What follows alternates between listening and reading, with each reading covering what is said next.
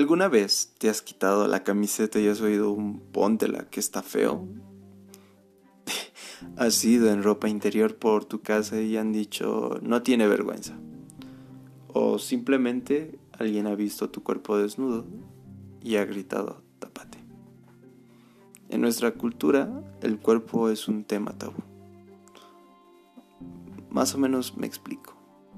Socialmente el cuerpo desnudo está rechazado mal visto e incluso castigado. Algunas argumentaciones son que no es de buena educación, que es una falta de respeto hacia los demás, que simplemente no se debe enseñar más de lo que toca. Ahora te invito a analizar esta conducta. Te invito a preguntarte si esta costumbre, esta manera de pensar, es verdad y tiene lógica o es un pensamiento exigido. Algo así como un dogma que no se puede cuestionar. Una mentira hecha verdad, pero por la sociedad.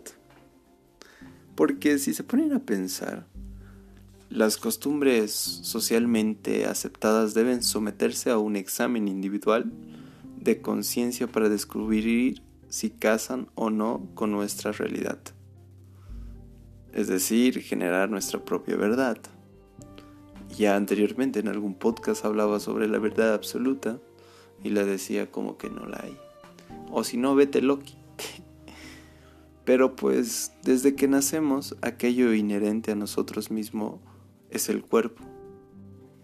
Vamos a ponerlo como un valioso regalo y herramienta perfeccionada por la naturaleza durante miles de años. Es el vivo reflejo de la inteligencia de la naturaleza. Vamos a llamarlo naturaleza como lo diría Spinoza y no tanto como un dios.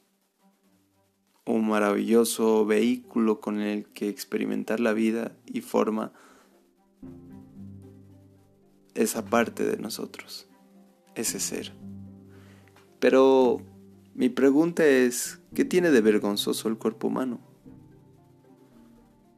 ¿Por qué sienten vergüenza los ojos que miran? ¿Acaso no forman también parte del cuerpo? ¿O es que tan solo aceptamos nuestro cuerpo a medias? ¿El resto debe permanecer oculto, tapado y escondido, relegado o condenado al desprecio? ¿Pero por qué? Aquí viene la reflexión. ¿Tiene un fundamento? ¿Tú qué piensas? ¿O es tan solo una forma de mirar al ser humano basada en la carencia? No es de extrañar que conozcamos tan poco de nuestros cuerpos, de cómo funcionan, de cómo mantenerlos en perfecto estado, de cómo escucharlos y aprender de sus mensajes. Hay un dicho, por ejemplo, el cuerpo grita lo que la mente calla aquello que no aceptamos de nosotros mismos es porque no les agrada a los demás o porque no nos gusta a nosotros? Esta frase da mucho que pensar, ¿no? ¿Aceptamos al ser como todo un conjunto o vivimos nuestra vida fragmentados, separados de aquello que somos y forma parte de nosotros? Escondemos lo que no nos interesa y hacemos oídos sordos a aquello que no queremos ver. Es así que tenemos la elección de vivir una vida en conexión con las verdaderas formas o valores y comuniones con la totalidad de lo que somos.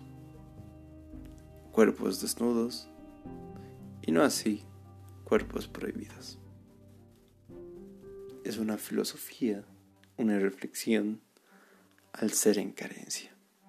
Mi nombre es Juanpi y buenos días, buenas tardes y buenas noches. Este es el podcast de día. Analicémoslo juntos y espero que te sabotee un cacho el día y que estés modo existencialista. Será hasta una próxima vez y pues nos vemos en otra oportunidad. Gracias.